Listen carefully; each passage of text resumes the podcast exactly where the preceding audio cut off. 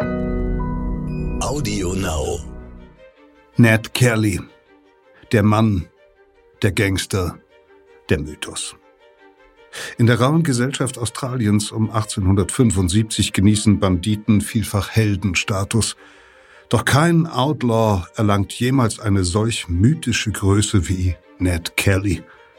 Viele Menschen sehen in dem Anführer einer Gang, die jahrelang von der Obrigkeit gejagt wird, eine Art Robin Hood. Dabei ist bis heute umstritten, ob Kelly wirklich ein Ehrenmann mit hehren Zielen war oder einfach ein kaltblütiger Killer.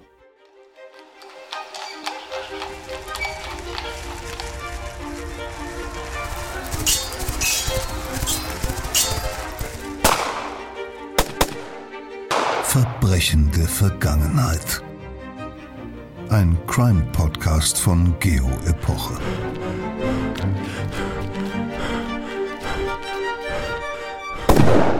Hallo, herzlich willkommen bei Verbrechen der Vergangenheit. Mein Name ist Insa Bethke. Ich freue mich, dass Sie wieder oder auch zum ersten Mal dabei sind. Wir schildern in diesem Podcast historische Kriminalfälle, aber nicht nur das. In jeder Folge tauchen wir tief ein in die Zeit, in der sich das jeweilige Verbrechen zugetragen hat. Sie lernen also jedes Mal eine ganze Menge aus der Geschichte. Dieses Mal erzählen wir, wie Ned Kelly um 1875 die australische Gesellschaft in seinem Bann hielt. Dieser Mann stiehlt Pferde, überfällt Banken, kidnappt und erschießt Polizisten und wird trotzdem von vielen seiner Landsleute geradezu abgöttisch verehrt. Und das bis heute. Viele halten Ned Kelly noch immer für den Robin Hood Australiens, während er eben anderen als schlimmer Verbrecher gilt. Was nun also? War Ned Kelly von guten Motiven getrieben bei seinen Taten oder eben gerade nicht? Das klären wir hoffentlich ein Stück weit in dieser Folge. Eines ist jedenfalls sicher, Ned Kelly ist der berühmteste aller australischen Bushranger. Und was das ist, darüber spreche ich jetzt mit meinem Kollegen Andreas Sedelmeier, der als Verifikationsredakteur bei Geopoche arbeitet. Hallo Andreas. Hallo Ensa. Andreas, erinnerst du dich noch an Folge 12? Da haben wir uns über den US-amerikanischen Banditen Jesse James unterhalten, der im Grunde ja ein ähnliches Kaliber wie Ned Kelly war. Ja. Mhm, du bist sozusagen unser Experte für Banditen mit Heldenstatus. Tja, jetzt wo du sagst, fällt mir auch auf. Aber jetzt wollen wir weg vom Mythos. Erklär doch bitte mal, was ein Bushranger ist, beziehungsweise was der so macht. Da, bei diesem Wort Ranger denkt man ja erstmal an so amerikanische Wildhüter, also Leute, die irgendwie über ein bestimmtes Landschaftsgebiet wachen. Wie ist das bei unserer Geschichte?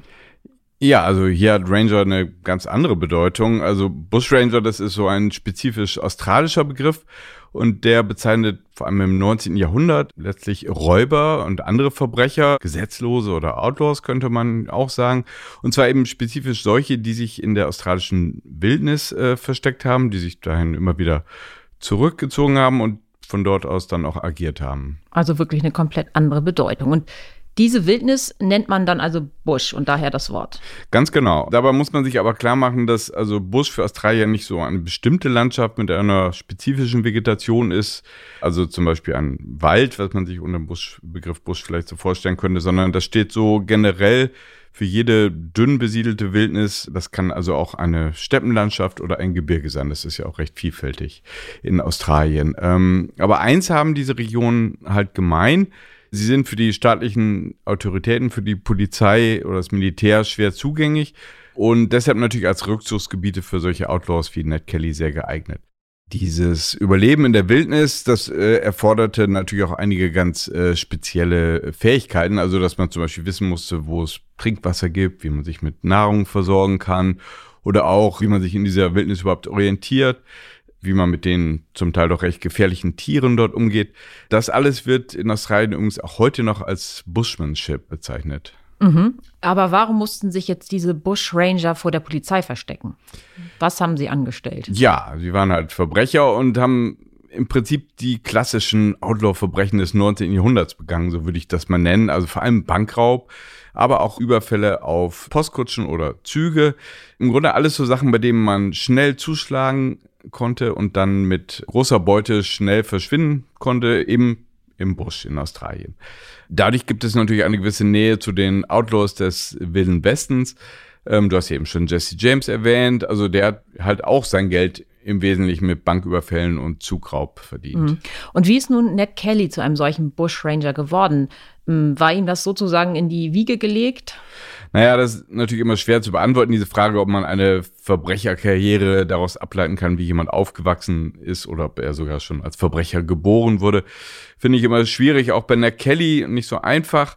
Aber eins kann man sicherlich sagen, also für diese rebellische Seite seines Charakters, also diese Verachtung aller staatlichen Autoritäten, die man bei ihm sehen kann, also für die lassen sich sicherlich Ursachen in seiner Herkunft bzw. seiner Abstammung finden. Mhm, du meinst wahrscheinlich seine irische Abstammung. Ganz genau. Also Ned Kellys Vater war halt ein Ire, der ist als Sträfling nach Australien verschifft worden, in Irland geboren, mhm. aber dann eben verschifft worden. Davon gab es ja jetzt einige in Australien, da war er ja wahrhaftig nicht der Einzige. Die, diese Sträflinge haben ja quasi den Grundstock der weißen Bevölkerung dort gebildet.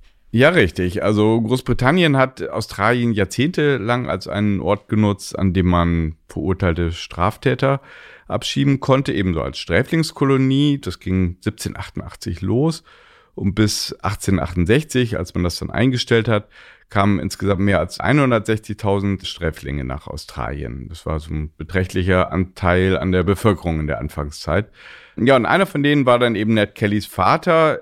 Aber jedenfalls war er halt ihre, um darauf zurückzukommen. Ned Kellys Mutter, die stammte ebenfalls aus einer irischen Familie. Und das hat den jungen Ned dann eben von Anfang an geprägt. Inwiefern das? Ja, also die meisten Iren in Irland damals, die haben sich aufgrund ihrer Geschichte, eben durch diese englische Kolonisierung Irlands, die haben sich als Opfer britischer oder englischer Unterdrückung gesehen. Tun viele Iren ja bis heute noch. Ja, und in Australien haben die vielen, die zahlreichen ausgewanderten Iren dann die staatlichen Autoritäten in dieser Kolonie, in der sie da gelandet sind, die haben sie wieder als Englisch wahrgenommen. Also als die gleichen Unterdrücker, die den Iren immer nur Böses wollen. Übrigens auch durch die vermeintliche Diskriminierung des katholischen Glaubens, dem ja die meisten Iren anhängen, anders als die protestantischen Engländer. Und es hatte also auch so eine religiöse Dimension, dieser Konflikt. Also und mit dieser Vorstellung, also dieser Vorstellung, dass man als Ire in einem permanenten Kampf sich befindet mit der englischen Obrigkeit, mit der ist Ned Kelly dann halt aufgewachsen und das hat seine Einstellung gegenüber dem Staat, der Polizei und dem Gesetz dann natürlich geprägt. Mhm, aber das hat ihn ja jetzt noch nicht zum Bushranger gemacht. Nein, dazu gehört dann in der Tat noch etwas mehr. Zum einen sicherlich auch ein familiäres Umfeld. Also es gab da einen ganz ziemlich großen Clan, den Kelly Clan, in dem Viehdiebstahl dann tatsächlich auch ziemlich weit verbreitet war. Also mit diesem Element ist Ned Kelly dann eben auch aufgewachsen. Und mit 23 Jahren hat er sich dann tatsächlich selbst darauf äh, verlegt, auch mit anderen Verwandten zusammen. Interessant ist dabei dann das genaue äh, Geschäftsmodell bei diesem Viehdiebstahl. Nämlich? Neds Heimatort Greater heißt der. Der liegt im Nordosten der damaligen britischen Kolonie Victoria. Das ist also heute der Bundesstaat, in dem Melbourne liegt. Und zwar nahe der Grenze zu einer anderen Kolonie, nämlich New South Wales. In der liegt ja Sydney. Und damals, also wir sind ja in der Zeit um 1875, 1880, da gab es eben noch gar keinen australischen Gesamtstaat oder auch keine Gesamtkolonie Australiens. Stattdessen gab es sechs separate Kolonien, die hatten eine eigene Verwaltung und eine eigene Polizei und die haben untereinander nicht viel kooperiert. Wann hat sich das denn geändert? Heutzutage gibt es ja einen australischen Staat, in dem die früheren Einzelkolonien jetzt Bundesstaaten sind. Ja, das war erst äh, 1901, also gut 20 Jahre nach Ned Kellys Tod. Da haben die Australier dann mit Zustimmung ihrer britischen Kolonialherren erstmals ein gesamtaustralisches Parlament gewählt und den sogenannten Commonwealth of Australia gegründet. Mhm. Unabhängig war Australien damit aber noch nicht. Das Land blieb dann durchaus noch Teil des britischen Empires. Das hat sich dann erst im Laufe des 20. Jahrhunderts geändert in mehreren Schritten. Da kann man gar nicht so ganz genau sagen, was das eine Datum für die australische Unabhängigkeit ist. Mhm, jetzt müssen wir noch mal eben kurz zurückkehren, was das Ganze sozusagen mit Ned Kelly zu tun hat. Also inwiefern dass jetzt diese Grenzentwicklung oder politische Entwicklung für seine Karriere eine Rolle gespielt hat. Na klar. Ein kleiner Exkurs in die australische Geschichte zwischen, dazwischen, aber Auch jetzt zurück zu Ned Kelly. Genau, wir waren ja bei dem Viehdiebstahl, den er mit seinen Leuten da betrieben hat. Und dabei haben sie eben genau diese Lage mit diesen Einzelkolonien ausgenutzt. Sie haben nämlich Vieh in Victoria gestohlen und es dann nach New South Wales getrieben Und über diese Grenze hat sie dann eben keine verfolgt, weil das eben eine separate Polizei und Verwaltung war. Mhm. Und in die andere Richtung, also von New South Wales nach Victoria, ging das natürlich genauso. Aber das ist jetzt ja immer noch nicht Bushranger-Dasein, oder? Nein, ganz genau. So ein richtiger Bushranger, ein echter Outlaw, also jemand, der so alle Brücken hinter sich abgebrochen hat, der war Ned Kelly da immer noch nicht. Er hat auch noch zu Hause gewohnt tatsächlich, aber zu einem solchen Bushranger wurde er dann eben durch zwei tragische Ereignisse im Laufe des Jahres 1878. Ja, zuerst, das erste von den beiden, da gerät er bei sich zu Hause, wo er eben immer noch wohnt, mit einem Polizisten, der seinen Bruder verhaften will, in eine Rangelei und er schießt diesen Polizisten mit einer Pistole ins Handgelenk. Ja, und bei mhm. sowas, also an tätlichen Angriffe auf einen Polizisten, da versteht die Polizei natürlich gar keinen Spaß, auch nicht in Australien in der Zeit. Und so muss Ned dann also mit seinem Bruder und ein paar Freunden flüchten und sie gehen natürlich in die Wildnis, in den Busch. Mhm. Und was passiert? Und dann da? kommt das zweite Ereignis. Da aber treffen sie nach einiger Zeit auf vier Polizisten, die eben auf der Suche nach ihnen sind. Und Ned und seine Leute greifen diese Polizisten dann an und töten dabei auch drei der Polizisten. Mhm. Tja, und so mit einem dreifachen Polizistenmord, da war natürlich die letzte Grenze zum Outlaw-Dasein überschritten. Also zurück konnte es da nun wirklich nicht mehr geben. Ned Kelly geht dann sozusagen in den Untergrund, die Illegalität. Er wird auch offiziell von den Behörden zum Outlaw erklärt. Das gab es da noch, zu einer Person, die jedermann festnehmen darf, tot oder lebendig.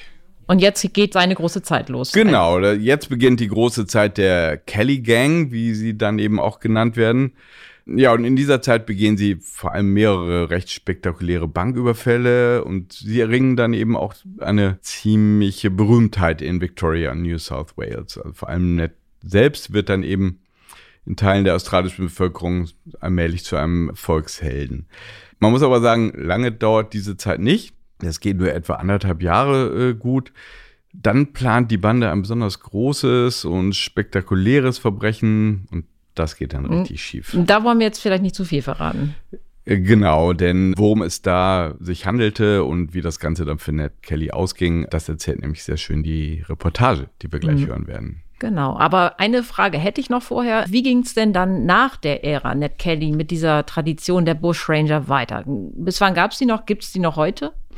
Nein, also tatsächlich gilt Ned Kelly selbst als der letzte große Bushranger. Und wenn man sich fragt, warum, dann ist ein Grund sicherlich die technische Entwicklung in dieser Zeit.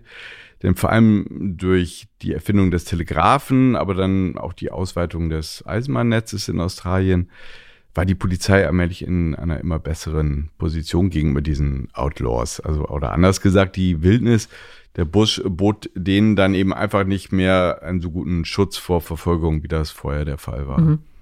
Naja, und vielleicht, das ist jetzt so ein bisschen meine These, hat sich auch dieser Hass der irischstämmigen Australier auf die Obrigkeit mit der Zeit verflüchtigt. Denn je mehr Australien zu einem echten Staat wurde, wie wir das ja eben gehört haben, eben auch zu einer modernen Nation, desto mehr sahen die Menschen dort sich eben auch als Australier und nicht mehr primär als Engländer und Iren. Dieser englisch-irische Konflikt, der hat sich dann irgendwann in gewissem Maße verflüchtigt und damit fiel dann eben halt auch eine der Wurzeln dieses Bushranger-Tums weg und auch eine der Ursachen für die Karriere von Männern wie Ned Kelly. Den noch im Jahr 2000 ein Journalist als einzigen Volkshelden Australiens bezeichnet hat. Und das nach einer Karriere, die ja eigentlich nur eineinhalb Jahre gedauert hat, wie wir eben gehört haben. Vielen Dank, Andreas, für die Infos. Die ganze Geschichte hören wir jetzt. Ned Kelly, der Mann, der Gangster, der Mythos. Eine historische Reportage von Johannes Strempel. Es liest Peter Kämpfe. Eine merkwürdige Geiselnahme ist das und ein noch merkwürdigerer Kidnapper. Auf sein Geheiß hin hat die Wirtin des Glen Rowan Inn den großen Esstisch aus dem Zimmer schaffen lassen, und einer der Gefangenen hat begonnen, die Ziehharmonika zu spielen. Nun fordert der Bandit die Geiseln auf zu tanzen, versucht sich selber an einem Walzer, gerät aus dem Takt, lacht, stampft dann mit der Tochter der Wirtin bei einer Art Square Dance durch den Raum. Ein hochgewachsener, glänzend gelaunter Mann mit Vollbart und geöltem Haar, fast dandyhaft gekleidet mit dem weißen Hemd und der Weste, den teuren, maßgeschneiderten Stiefeln. Am Nachmittag hat er mit den Geiseln Sportwettkämpfe auf der Koppel hinter dem Haus veranstaltet.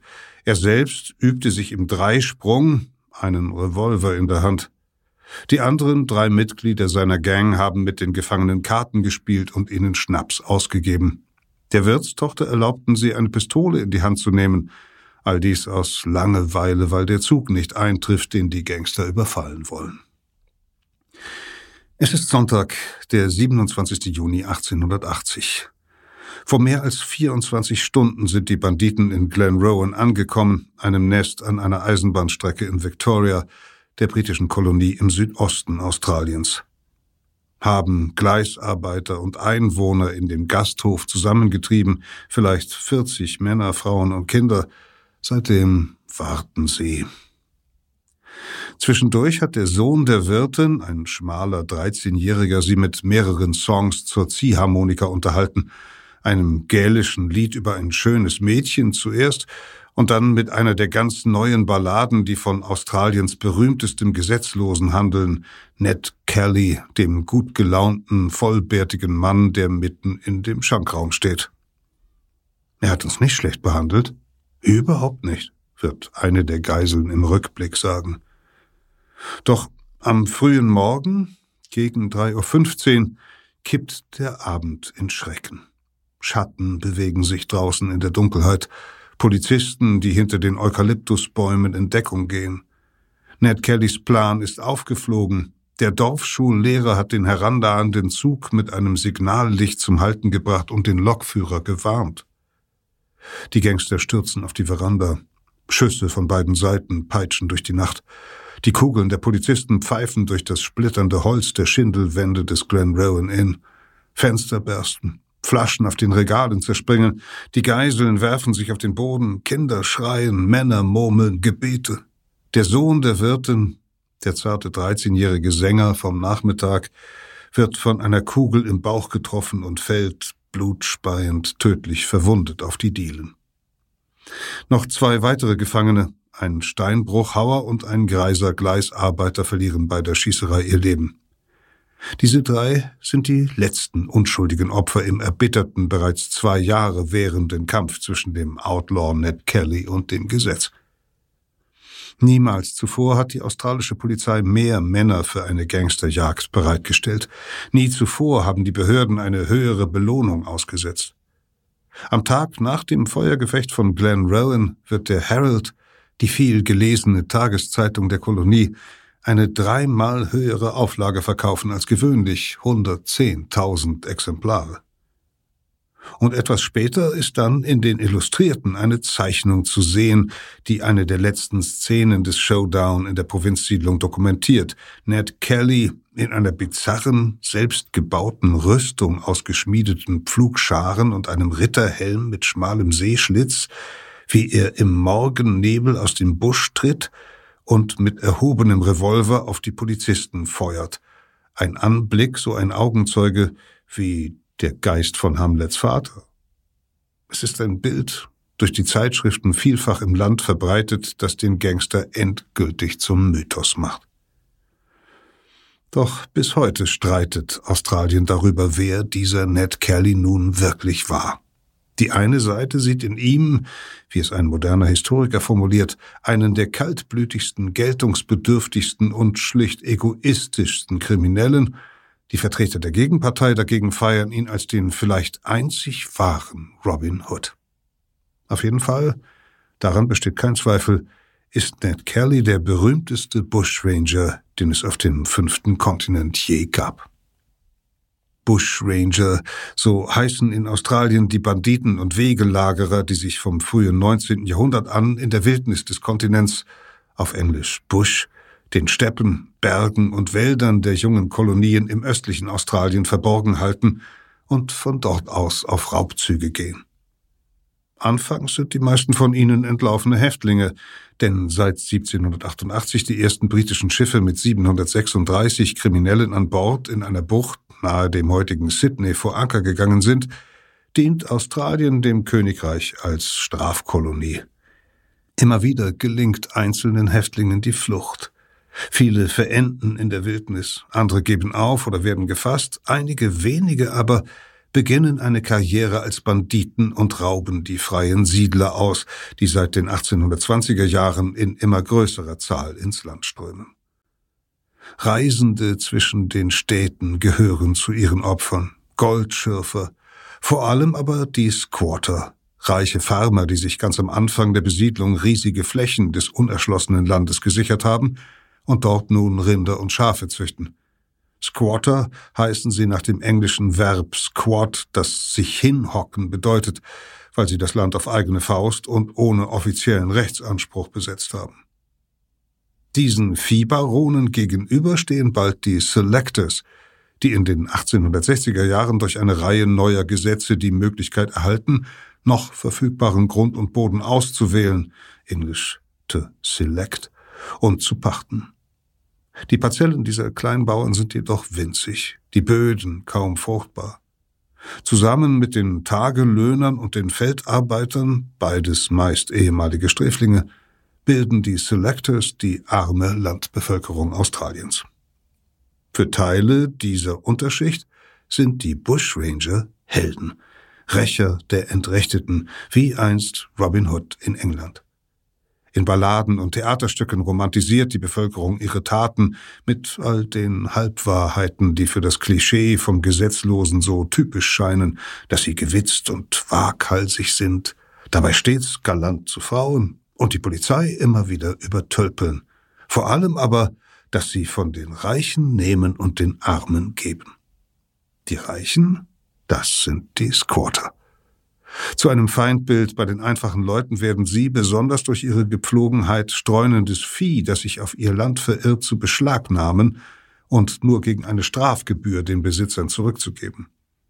Einige der kleinen Farmer wissen sich nicht anders zu helfen, als ihrerseits Vieh und Pferde zu stehlen, um das eigene Überleben zu sichern. Besonders das Grenzgebiet zwischen den Kolonien New South Wales und Victoria ist berüchtigt für seine vielen Viehdiebe. Dort, im Nordosten Victorias, lebt auch der Clan der Kellys. Er zählt um die 60 Personen, durch Heirat oder Blut verwandt, die sich in der Gegend um das Städtchen Greater niedergelassen haben. Ned Kellys Vater, bereits 1866 gestorben, hatte in seiner ursprünglichen Heimat Irland zwei Schweine gestohlen und dafür mit sieben Jahren Gefängnis in der Strafkolonie in Übersee gebüßt. Später folgten ihm fünf seiner Geschwister als Auswanderer nach Australien. Die Mutter stammt aus einer irischen Siedlerfamilie, mit der sie 1841 in Melbourne eingetroffen war.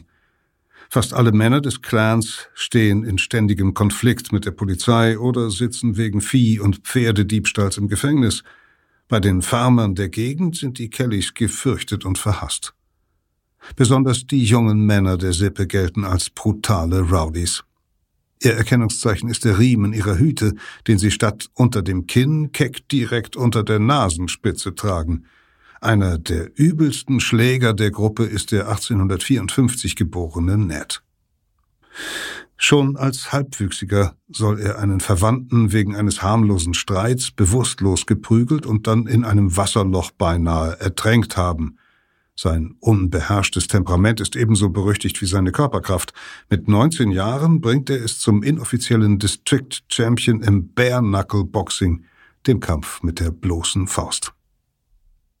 Ned hat andauernd Scherereien mit dem Gesetz, kommt immer wieder in Haft, klopft ab 1871 wegen Pferdediebstahls zweieinhalb Jahre im Zuchthaus Steine, Danach führt er eine Weile lang ein ehrliches Leben, unter anderem als Vorarbeiter eines Sägewerks, schließt sich aber 1877 mit 23 Jahren seinem Stiefvater an, der sich mit einer kleinen Bande auf Pferdediebstahl im Grenzgebiet zur Nachbarkolonie spezialisiert hat. In Victoria geraubte Tiere schaffen die Banditen mit verändertem Brandzeichen über den Grenzfluss Murray nach New South Wales. Tiere von dort auf demselben Weg nach Victoria. Ned wird später damit prahlen, in wenigen Monaten auf diese Weise 280 Pferde gestohlen zu haben. Und anders als der Mythos, der einst künden wird, gehören zu den Opfern nicht nur die reichen Farmer, sondern auch viele arme Selectors, die nach dem Raub ihres einzigen Zugpferds um ihre Existenz fürchten müssen. Weil die Polizei nur über wenige Männer in dem Gebiet verfügt und die Behörden der zwei Kolonien nicht zusammenarbeiten, gelingt es nicht, der Bande auf die Spur zu kommen. Erst als der Stiefvater Kellys Mutter verlässt, zerfällt die Bande und die Raubzüge lassen nach. Die eigentliche Geschichte vom Bushranger Ned Kelly nimmt kurz darauf ihren Anfang. Unzählige Versionen gibt es davon, was an diesem 15. April 1878 geschieht. Auch Kelly selbst wird immer neue Varianten erfinden. Fest steht, dass der Polizist Alexander Fitzpatrick zur Farm der Familie reitet, um einen Haftbefehl gegen Neds Bruder Dan zu vollstrecken. Wie so oft geht es um Pferdediebstahl. Die Kellys leben ein Stück außerhalb von Greater am Ufer des Eleven Mile Creek in einer Hütte unter Weiden und Akazien.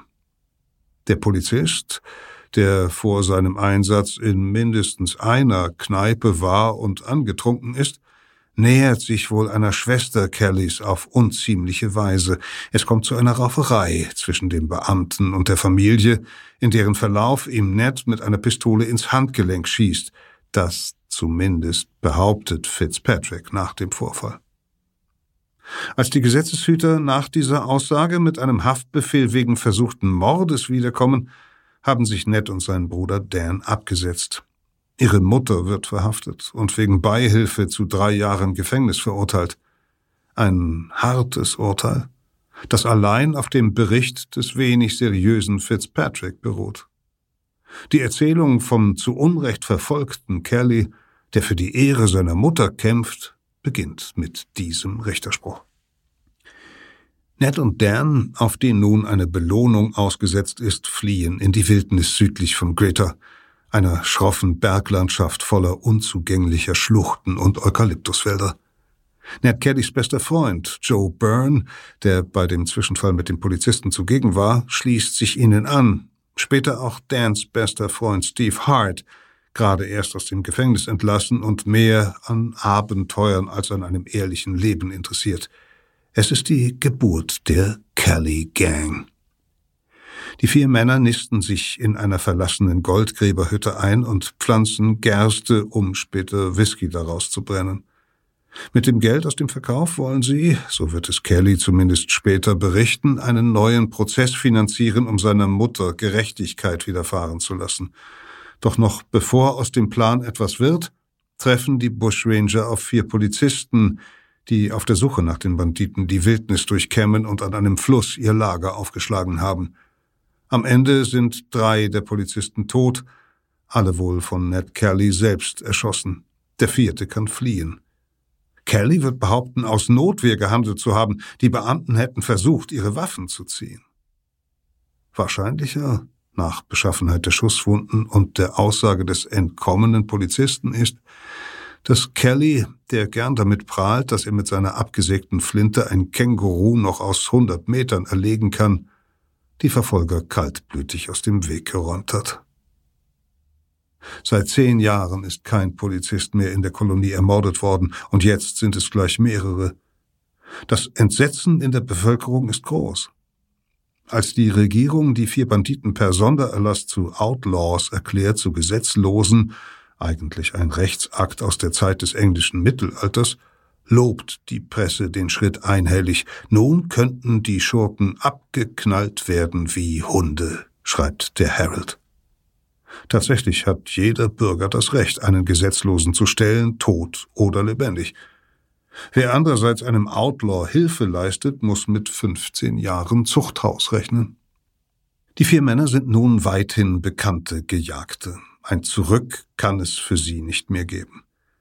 Aber die öffentliche Meinung dreht sich wieder, zumindest teilweise. Als die Gang zwischen 1878 und 1879 innerhalb von drei Monaten zwei Banken ausraubt, scheint es fast, als würden die Männer sich Mühe geben, dem romantischen Mythos vom edlen Bushranger zu entsprechen. In beiden Fällen nehmen sie zwar Geiseln, behandeln sie aber äußerst freundlich, trinken, spielen Karten mit ihnen.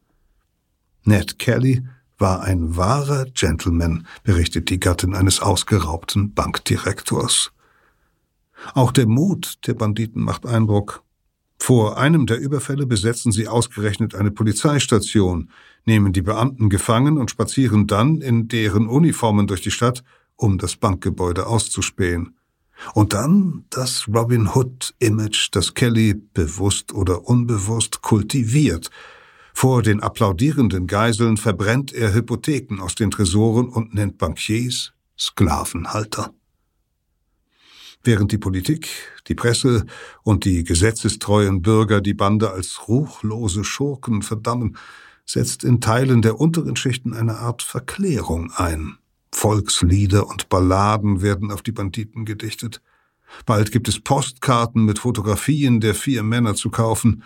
In Melbourne ist 1879 ein Theaterstück zu sehen, in dem die Gangster als Helden und die Polizei als Trottel dargestellt werden. Es wird bald verboten. Besonders Kelly verwandelt sich in eine Figur der Folklore. Frauen schwärmen von dem über 1,80 Meter großen und muskulösen Outlaw, der Wert auf gute Kleidung und gepflegtes, geöltes Haar legt. Bei dem Prozess am Ende seines Lebens werden, die Presse berichtet es mit Missfallen, um die hundert junge Damen im Gerichtssaal sitzen. Und auch mancher Mann ist bereit, über die Verbrechen hinwegzusehen, weil Ned Kelly Eigenschaften besitzt, wie sie sich der australische Frontiers Man, der an der Grenze von Zivilisation und Wildnis lebt, selbst wünscht. Bushmanship vor allem, also die Fähigkeit, sich in der Ödnis durchzuschlagen. Kelly hat bei dem Streit mit dem betrunkenen Polizisten, der alles auslöste, zudem die Ehre seiner Schwester verteidigt. So sehen es viele. Er ist ein meisterlicher Schütze, Reiter, Boxer und kämpft gegen die Obrigkeit. All das spricht die Seele etlicher Australier an und steht, so ein späterer Historiker, als Symbol für das aufstrebende australische Nationalgefühl. Die Bedeutung der Bande wächst. Waren anfangs 100 Pfund Belohnung pro Kopf auf sie ausgesetzt, ist der Betrag nach den Morden und den Banküberfällen nun auf insgesamt 8000 Pfund gestiegen etwa 1,2 Millionen Euro in heutigem Geldwert. Dennoch gelingt es den Behörden nicht, die Gangster zu stellen. Das liegt zum einen am unwegsamen Terrain des Buschlandes, zum anderen aber an den schlecht ausgebildeten und ausgerüsteten Polizeitrupps. Zudem unterstützt ein Netzwerk aus Verwandten und Freunden, wohl an die hundert Familien im Nordosten Victorias, die Gang. Versorgt sie mit Proviant, warnt sie vor Entdeckung. Die Verwandten von Kelly haben nach den Banküberfällen plötzlich Geld in der Tasche, bezahlen ihre Schulden oder zechen in den Bars. Doch sind sie, entgegen der Legende, die einzigen, um die sich der Bushranger kümmert. Die anderen einfachen Farmer haben vor Kelly vor allem Angst. Schon während seiner kurzen Karriere als Pferdedieb haben gerade die Ärmsten unter seinen Verbrechen gelitten – und viele der Siedler um den Ort Greta sind gläubige Methodisten, die nicht trinken, mehrmals die Woche in die Kirche gehen und ganz sicher keine Sympathien für einen Gangster empfinden. Umso bizarrer klingt eine Theorie, die eine Reihe Biografen, meist Hobbyhistoriker, im 20. Jahrhundert äußern werden. Danach sei Kelly ein Rebell mit politischer Agenda gewesen. Der geplante Zugüberfall in Glen Rowan hätte bei Erfolg das Signal geben sollen für einen Aufstand in der Region. Eine Erhebung der rechtlosen Selectors, angeführt von ihrem angeblichen Idol Ned Kelly, der schließlich eine unabhängige Republik im Nordosten Victorias ausgerufen hätte. Wenn das Vorhaben erfolgreich gewesen wäre, schreibt im Jahr 1941 ein Journalist, hätten wir eine australische Republik haben können mit Ned Kelly als Präsident. Tatsächlich gibt es jedoch keinerlei Beleg für eine geplante Rebellion oder politische Ambitionen Kellys. In seinen Briefen und den endlosen Reden, die er vor seinen Geiseln zu halten pflegt, kreist er stets nur um sich selbst. Er beklagt sein Los als ungerecht Verfolgter, droht der Polizei mit Vergeltung. Dabei sei sein Gewissen so rein wie der Schnee in Peru, schreibt der Mann, der vermutlich drei Gesetzeshüter ermordet hat in einem der Briefe. Der gescheiterte Überfall in Glen Rowan müsse eine höhere politische Dimension besessen haben, meint trotzdem ein Anhänger der Rebellionstheorie, denn sonst wäre die Tat einfach nur Massenmord gewesen. Doch genau danach sieht es aus. In der Nacht des 26. Juni 1880 kommen die Banditen in Glenrowan an. Sie wissen, dass ein Sonderzug mit Polizisten aus der Distrikthauptstadt unterwegs ist, die Jagd auf sie machen sollen. Hinter dem Ortsausgang heben die Gangster die Gleise aus ihrem Bett und ziehen sich dann mit einer Zahl von Eisenbahnarbeitern und zufälligen Passanten als Geiseln in den Glenrowan Inn zurück. Die Gefangenen werden später vor Gericht aussagen, was die Banditen dort besprechen. Sie wollen den Zug zum Entgleisen bringen, alle Überlebenden niederschießen und Waffen und Munition der Beamten an sich nehmen, dann in die Distrikthauptstadt reiten, die jetzt ohne Polizei auskommen muss, und dort so viele Banken wie möglich ausrauben. Für den Überfall auf den Zug haben sich die Gangster als Feuerschutz 40 Kilogramm schwere Rüstungen aus Pflugscharen gebaut.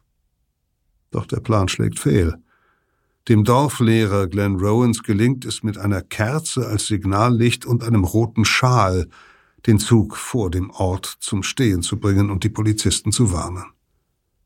Als sich die Beamten dem Gasthof nähern, entbrennt der Schusswechsel. Kelly wird in Fuß und Arm getroffen.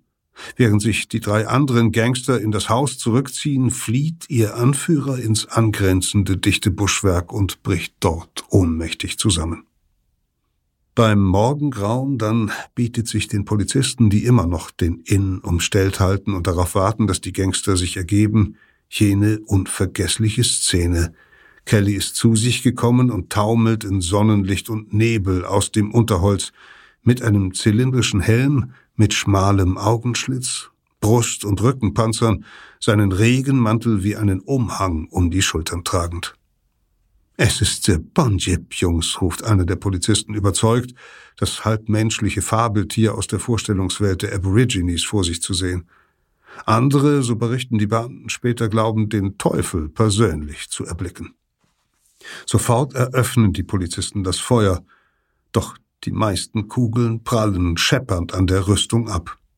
Kelly wankt. Er schlägt mit seinem Revolver gegen den Helm und brüllt Verfluchte Hunde, ihr könnt mich nicht verwunden. Doch dann trifft ihn eine Ladung Schrot aus einem Gewehr in die ungeschützten Knie, eine zweite in die Hüfte. Kelly stöhnt ein Ich bin erledigt und stürzt zu Boden. Ein Arzt zählt später 28 Schrot- und Kugelwunden an seinem Körper. Ein Priester gibt ihm im Bett des Bahnhofsvorstehers die letzte Ölung. Den meisten Geiseln gelingt es im Laufe des Tages zu entkommen. Die drei Gangster im Gasthof sterben, teils im Schusswechsel, teils von eigener Hand. Die Kolonialregierung in Melbourne, fest entschlossen, Ned Kelly vor Gericht zu stellen, schickt einen Chirurgen nach Glen Rowan, dem es tatsächlich gelingt, den Bushranger zu retten. Halbwegs genesen empfängt Kelly im Oktober 1880 in Melbourne sein Urteil Tod durch den Strang. Die Geschworenen brauchen nur 15 Minuten Beratung. Der Bushranger, bleich, abgemagert und humpelnd, genießt seinen letzten Auftritt und beschimpft minutenlang den Richter, der ihn ein wildes Tier genannt hat. Er werde ihn bald in der Hölle wiedersehen, ruft Kelly noch, als er aus dem Saal geführt wird. Dass der Richter zwölf Tage später an den Folgen seines Diabetes überraschend stirbt, fügt nur ein letztes Teil ins Mosaik vom Kelly-Mythos. Einem Mythos, der im 20. Jahrhundert noch einmal ungeahnte Größe annehmen wird. Fast ein Dutzend Spielfilme werden über das Leben Ned Kellys gedreht, fünf Theaterstücke geschrieben. Zu seinem hundertsten Todestag 1980 erscheint in Australien eine Sonderbriefmarke mit einem Bild von ihm mit Eisenhelm und gezogenem Revolver. Bei der Eröffnung der Olympischen Spiele 2000 in Sydney marschieren hunderte Schauspieler in Ned Kelly-Rüstung durch das Stadion. Der Outlaw, schreibt ein Journalist, sei Australiens einziger Volksheld. Legendär sind natürlich auch Kellys letzte Worte.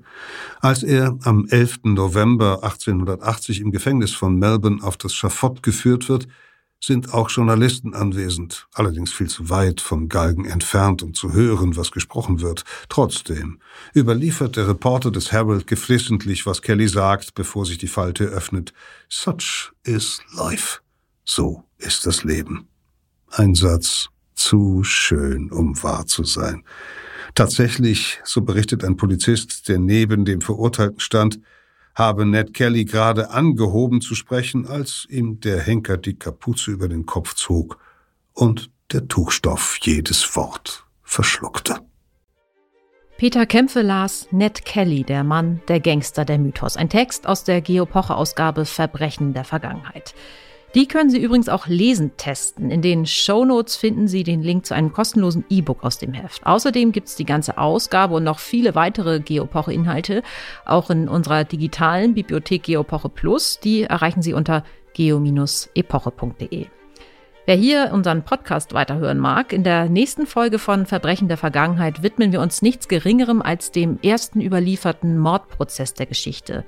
Das Verfahren findet um das Jahr 1900 vor Christus in Mesopotamien statt und endet für die Angeklagten mit dem Tod. Audio Now.